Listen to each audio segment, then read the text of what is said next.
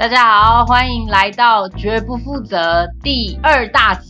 我们要谈贾樟柯老师跟大家说，Hello，Hello，老师啊、呃，这一次贾樟柯的影展安排了我们我去看两部片，分别是《山河故人》跟《一直游到海水变蓝》。那老师会先跟我们谈谈贾樟柯。好。我想，呃，其实喜欢电影的人，尤其是包括喜欢中国大陆某一些电影的朋友，其实都会对贾樟柯并不陌生。那基本上，我们认定贾樟柯可以算是在第五代后出来的拉贝的导演，或者我们我们有两种称呼，一种叫五代后，一种叫第六代，那都可以，只是意义有点不太一样。第六代的导演，其实我觉得非常重要，就是他代表了所谓北京电影学院的第五代导演之后，开发出另一个全新的领域之后，我在国际上引起很大的注意。那当然，大家最熟悉的就是呃。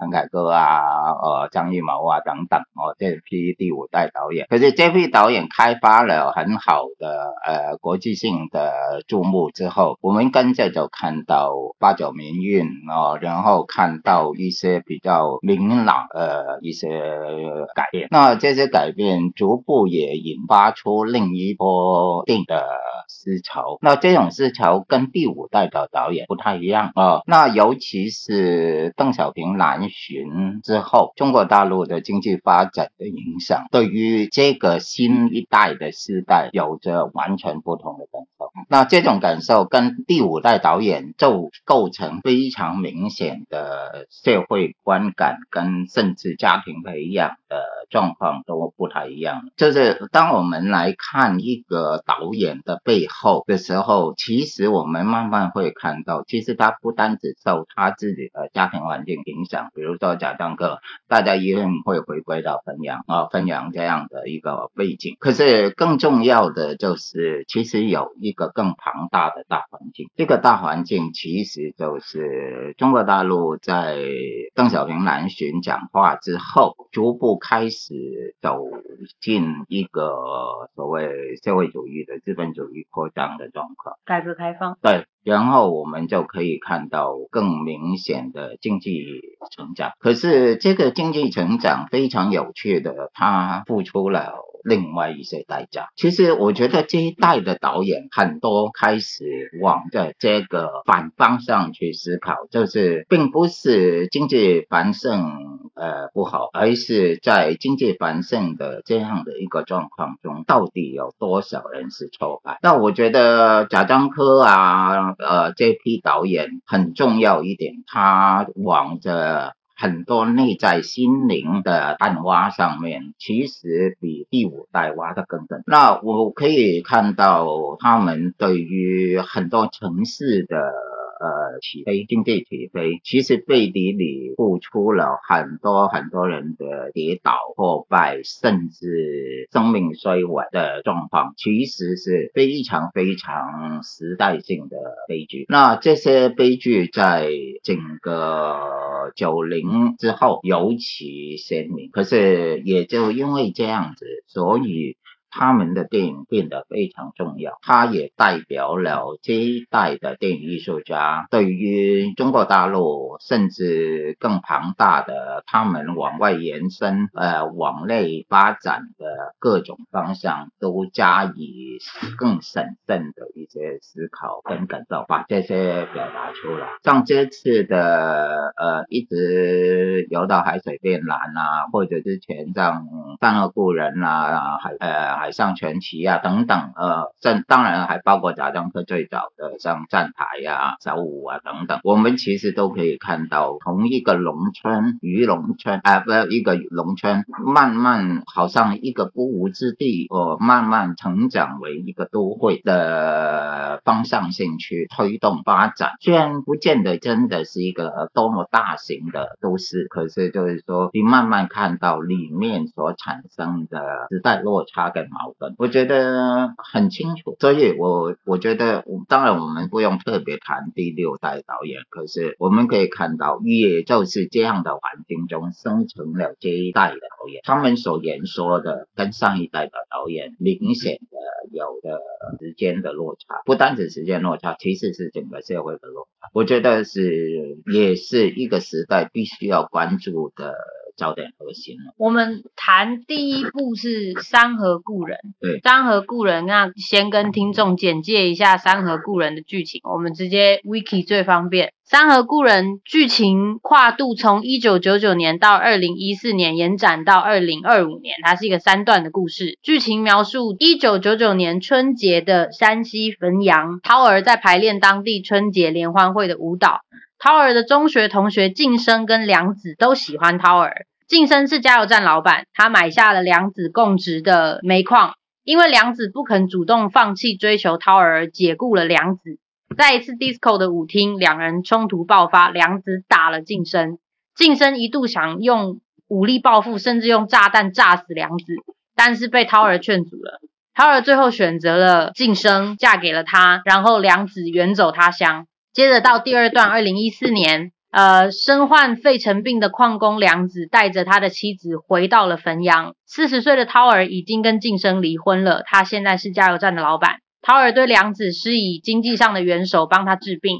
涛儿的父亲在去找过往战友的时候，在车站去世了。在上海做风险投资的前夫晋生，把他们七岁的儿子道乐，就是 Dollar，因为他们对他这个晋生对钱很执着，所以他儿子叫道乐。他把道乐送回汾阳参加老爷的，就是爷爷的葬礼。期间，涛儿得知晋生准备要把道乐送到呃澳大利亚留学，然后涛儿其实心里面知道这一分别可能就是再也见。不到了，所以他在把涛儿送回上海的时候，不坐呃时间更快的，比方说飞机或什么，他选择了长途火车，延长他跟儿子相处的时间。第三段故事是二零二五年的澳大利亚，应该说他做了一个近未来的想象，里面的科技啊、手机、平板都比我们现在的再更有透明感一点，再更想象一点。道乐在一所中文学校补习中文，因为他已经忘记要怎么说中文了。他的父亲晋升因为经济罪案在澳大利亚躲避了多年，父子俩的交流充满隔阂，语言的隔阂、沟通的不良都有。道乐的老师蜜娅从香港移移民到加拿大，婚姻失败之后又迁居澳洲。米娅跟道乐是有一个年龄的差距的，米娅已经看起来四十多岁，她跟道乐都因为有某一种渴望感情的缺陷，所以最后他们在一起了。问起母亲，道乐总是说他是试管婴儿。最后在他跟米娅在一起之后，他说他记得他母亲的名字叫涛。是海浪的意思。道乐跟蜜娅准备回汾阳去探望涛儿，但是两人因为最终无法面对蜜娅的身份，到底是是不是他的女朋友，也就是这段感情到底要走到哪里？所以这段旅程在电影里面是我们没有看到旅程是成功的。镜头回到汾阳，涛儿一个人剁水饺出去遛狗的时候，他想起一九九九年的春节，他跳的舞蹈。以及那段音乐，他在雪地里面把狗链放开，然后他在雪地里面自己一个人跳了舞。故事讲得很清楚。或者维基，再加上我补述我 记得的各种细节。呃，事实上，《山河故人》哦，是贾樟柯野心极大的一个作品，因为大家可其实可以看到，他整个电影跟他很多作品都一样，都是所谓分段体。所谓分段体的意思就是，它分成三段，第一段是一九九九，第二段二零一四，第三段是我们的未来。二零二五，那我们。可以看到，很明显就是过去、现在、未来，差不多是这样的一种意义哦。那贾樟柯试图用这三段体的结构来去探讨。所谓中国在追求些什么？刚刚提到很好玩，就是赵涛，呃，就是涛儿在跳呃那个汕头秧歌的舞蹈的时候，呃，我们已经听到他非常精彩的一段唱词，就是家住汾阳龙门地，表里山河刘美玉，哦，美丽的声誉，文峰塔上生锦气。迈步走上新世纪，事实上也是一个我充满朝气蓬勃的一个展望未来。然后他们跳的舞蹈在 disco 里面，呃，是 Go West，这是 Pet Shop Boys 呃的歌曲。到后面，赵涛在未来呃跳舞也是 Go West，也是 Go West。那这个 Go West 的意义是非常虚无的，呃，到最后被推到，因为他在电影里面出现好几遍。呃，事实上可以看得出，呃，贾樟柯在街里其实在探讨一个所谓中国展望未来、摆脱过去的一个 Go West 的。呃梦想，可是这个梦想其实是相当相当的虚幻。我们可以看到，在第一段里面，其实是一个简单的三角关系。可是我觉得贾樟柯拍的非常好的一个 melodrama，很实际的经济状况，很实际的两个男人之间的矛盾跟这个女的关系。我其实很喜欢一段很好玩，就是当。教涛开着那个那个蓝鸟的车子到路上的时候，哦其实他的撞到黄河第九弯，呃，其实他是一个撞车意外的小事故哦，其实也没什么事，可是也使得他在两个男性中间以及一个中国新未来的改变中哦，寻找到他的选择。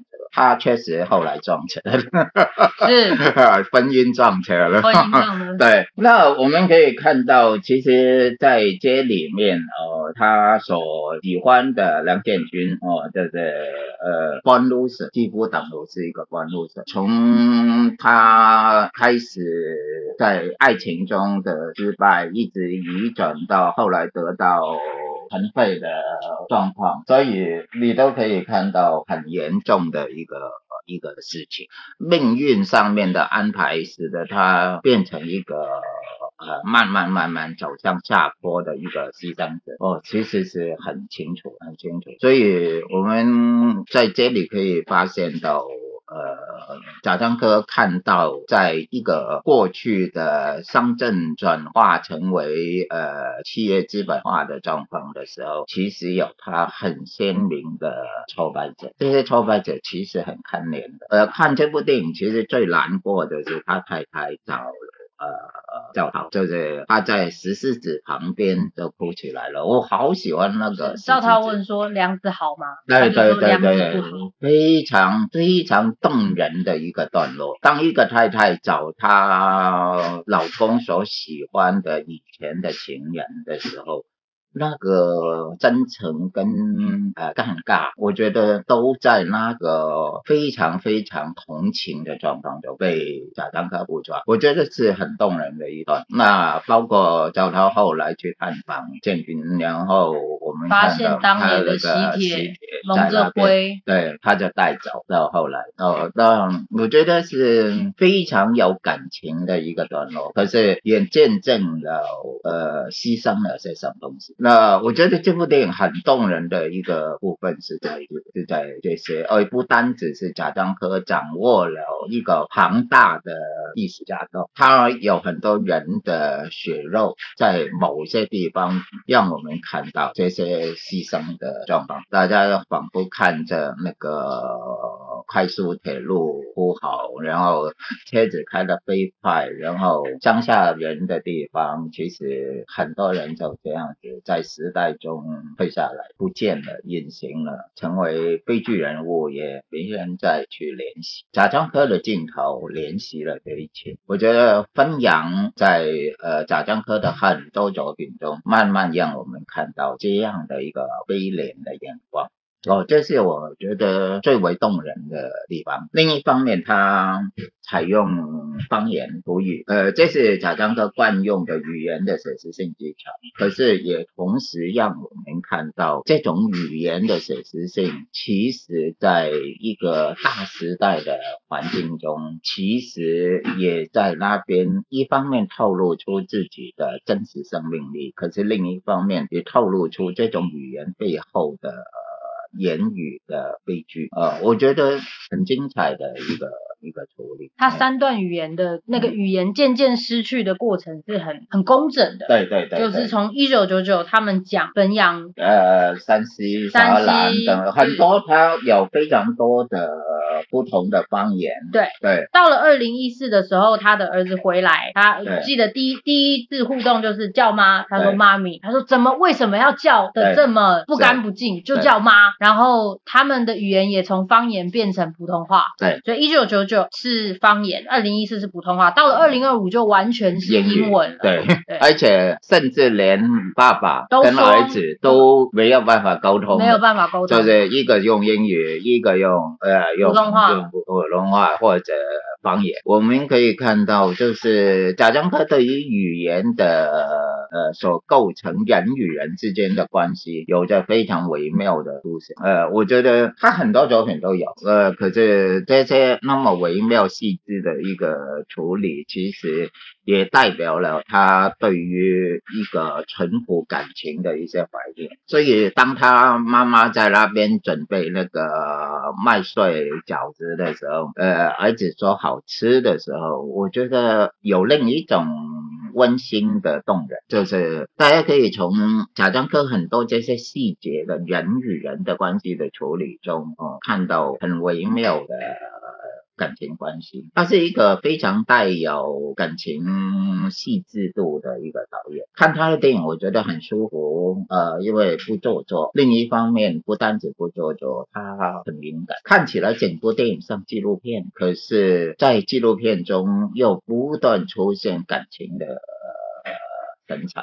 我觉得是贾江哥厉害的地方。我特别喜欢涛儿的两件事情，第一个是无论他的房子嗯多么的改变多么的大，对，他都很执着剁饺子这件事情，对对对，也就是感情，家乡感情，对家乡感情。我们坐在一起吃饭，我为了为了自己或为了家人做这这道菜是不会 go west，对，就是这道菜。第二件事情是可能作为一个母亲的直觉，对，也许在那个长途火车之中，他知道很多。多回忆只有他会记得，儿子不会记得。但是他给了儿子一个信物，就是那个钥匙。对，那这个直觉的确也在儿子心中留下了某一些东西。他记得，他什么都忘记了，但他记得他的母亲叫涛。他什么都，他不知道自己家在哪里，他不知道自己根在哪里。他说我做什么都可以，我去哪里都可以。可是他的脖子上一直有这串钥匙。这个感情的直觉，母亲对儿子的直觉是很，我觉得是很戏剧性的，而且很细腻的。对，所以。在电影中哦，很好玩的就是《Go West》之外有另一首歌，就是叶倩文的《珍重》。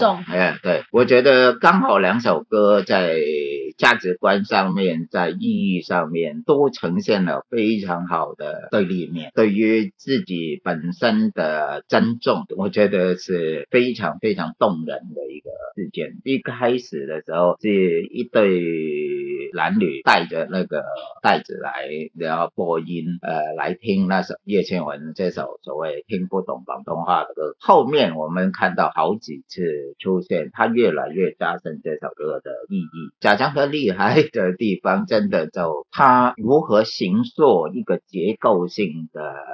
意上发展，他在这部电影中非常非常清晰明白，可是要不落到那么概念化。说实在，我其实自己比较不喜欢最后那段，在雪地跳舞。呃，不是，这在澳洲那段，Australia，在海边。对对，呃，在在整个段落，我觉得那个未来性，贾樟柯很用心去经营。哦，你说整个二零二五，对对，二零对。可是问题就在于，他多多少少。是个概念，它的血血肉没有前两段那么丰厚，我觉得稍稍有点可惜。可是虽然我知道，就是贾樟柯其实会蛮希望能够透过这三段体构成了他的那个意义，可是就是真的难免产生出一个概念性的未来。他甚至连手机啊，连那个呃、呃、平板啊，都是有非常现代化的设计按钮啊等等。哦，可是就是不单只在这些问题上，呃，贾樟柯多多少少有一些概念性，呃，蛮在第三段真的不像前两段那么有骨有肉。我自己看的时候会觉得前两段的书写它有一个含蓄，然后有一个意向是发展的。对。但是到了第三段的时候，有一句台词，它是在听的当下打到了我，但是仔细回想之后，觉得跟这部电影的其他地方是有点格格不入的。就是米娅在对 Dollar 说：“I guess we have to feel the pain to know that we're in love。”对，就很直白，对，很直白，很直白的说出来。嗯，但我一开始，当然这种直白的话语就很容易当下打中你。嗯，但是回想整部片的时候，它融入这个意象式的发展，和谐性就很差。嗯嗯，就很不好。对，但有没有可能，我自己在看的时候，有没有可能这是一种语言表达梳理梳理的分歧？也就是，也许到了英语。每一件事情都变得这么这么直接，就是 I I can do everything, I I will go where I want to go. 嗯嗯 I I love you, I don't love you. 可是，在普通话或是方言，在一个更中国的意象里面，这些事情是含蓄的，是一顿饺子，是。是一一一个坐在一起吃饭，给你一串钥匙会记得的事情，无无可言说的。对，可是就是。没有错，我蛮赞成你说的这个问题。可是就是说，多多少少你还是会感觉到他的概念，我完全赞同。他创作阶段我完全了解，就是他有很好很好的，你自由也得到了，你爱情也可以了，呃，甚至跨越年龄的意愿，我也可以感觉到，经济也没有问题了。可是就像他爸爸说，什么是自由呢？我现在有枪了。可是我的敌人呢？我我我我觉得很有意思的一个。状况就是他爸爸是一个很明显的一个为了反贪污呃逃到澳洲的一个，他还不断念念念很多官僚呃在被抓，或者说逃到香港怕碰到人等等这些情形，呃我觉得很现实，因为那个时候开始有明显的某一些反贪现象出现。贾樟柯很好玩，就是他有一些东西很快把现实。的状况拉到他电影中来，比如说他安排他老爹去世，在车站中就这样子去世了。呃，其实听说当时也有这样的新闻，就是和尚们赶快就在那边诵经超度，所以他他其实是个当地的新闻，直接把这一段就拉，也也他就把那个东西直接砍到砍到戏剧来。我觉得贾樟柯有某一种新闻跟现实的。敏锐，那这些敏锐其实确实增加了这个电影的很多解释层次。这种敏锐感其实也不见得每个导演都能做，很多人做的很牵强，可是他不至于。我们可以感觉到贾樟柯在这些面上，呃，有他自己。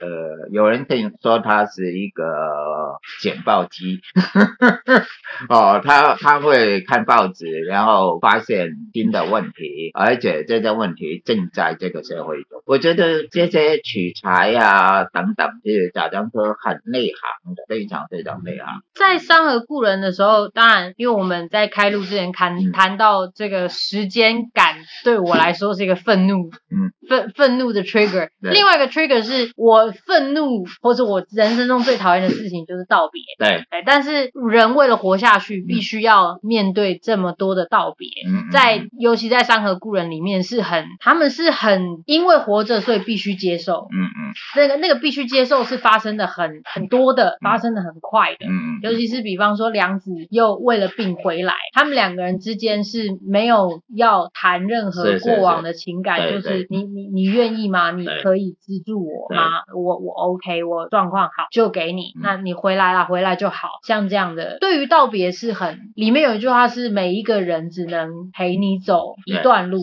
即使是你的骨肉，即使是你的先生，即使是曾经爱慕过的人，好像仿，尤其是涛儿最后回到雪地他跳舞的时候，仿佛揭示了一种人必然的孤单。对，没错。对，这是包括他爸爸，你虽然他有某一种凶悍哦，可是。其实是极为孤独的一个老人。他拥有仓，拥有钱，拥有豪宅，拥有海景，没有拥有过儿子。他儿子也没有拥有过。对对对对，也没有。对，对，而且他改名叫 Peter。改名叫 Peter。